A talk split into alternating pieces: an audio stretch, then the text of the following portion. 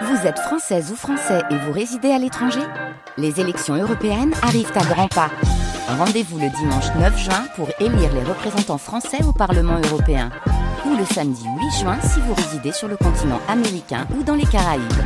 Bon vote France Bleu à votre service jusqu'à 10h. Et à 9h51, nous sommes avec Émeric Kenyo, bien sûr, qui vient nous rejoindre euh, comme chaque jour. Avec grand plaisir, Émeric, bonjour. Bonjour Lilian, bonjour à tous.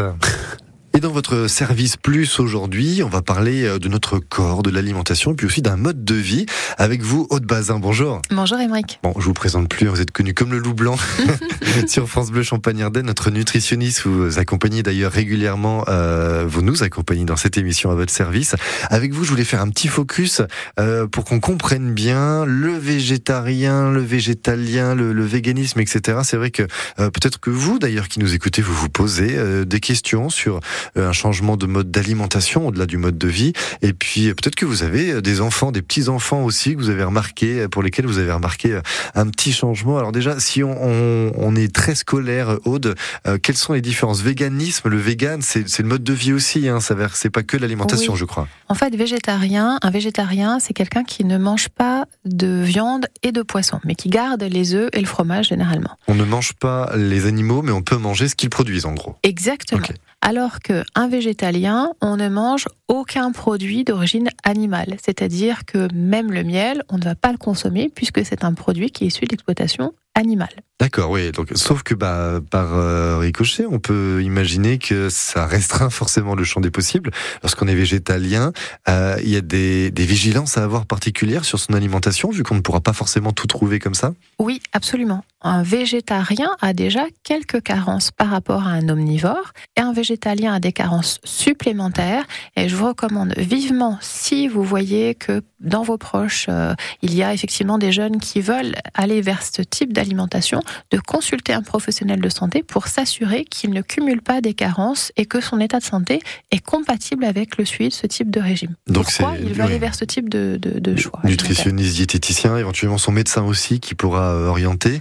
Euh, parce, que lorsqu'on est plus jeune, c'est justement euh, un risque accru euh, si on se lance dans le dans l'alimentation végétarienne ou dans l'alimentation végétalienne. C'est peut-être un peu trop jeune. C'est quoi? C'est peut-être que le, le corps est pas encore prêt finalement à s'habituer à ce genre d'alimentation? Alors, pour un, un enfant ou un adolescent, tant que la croissance n'est pas terminée, de toute façon, il faut rester, c'est vraiment important de rester sur un plan alimentaire omnivore. Végétarien, c'est acceptable, mais végétalien, ça c'est quelque chose que je vous déconseille véritablement. Maintenant, si le choix du jeune est vraiment très fort, il faut absolument qu'il soit accompagné par un professionnel de santé.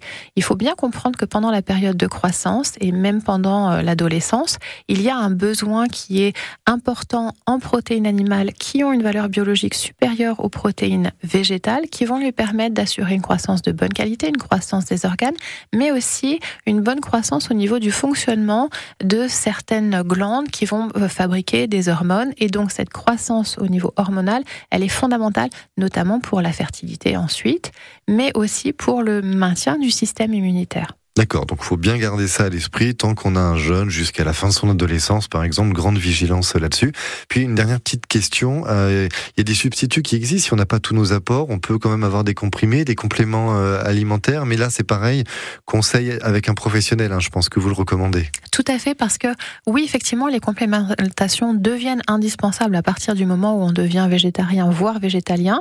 Tout dépend euh, de la situation dans laquelle on se trouve, de son activité physique, mais elle est nécessaire et il faut bien la choisir. On ne fait pas d'automédication. Alors, on n'est pas dans euh, le médicament, on est dans le complément alimentaire, mais un complément alimentaire qui est mal choisi n'aura aucun impact bénéfique sur la santé si vous ne, si vous ne savez pas lequel choisir, quelle forme choisir, quelle quantité, à quelle fréquence et à quel moment de la journée il faut le prendre. Ça peut ne pas avoir d'effet bénéfique. Donc, c'est pour ça que c'est important de se faire accompagner. Et surtout avec cette alimentation-là, ça permettra d'éviter les, les carences qui peuvent survenir peut-être un petit peu plus vite. Merci beaucoup, Aude Bazin. On peut vous retrouver d'ailleurs des vous. conseils audebazin.fr, hein, je crois. Absolument. Quelques petits conseils professionnels aussi. Puis à très bientôt sur France Bleu. À bientôt.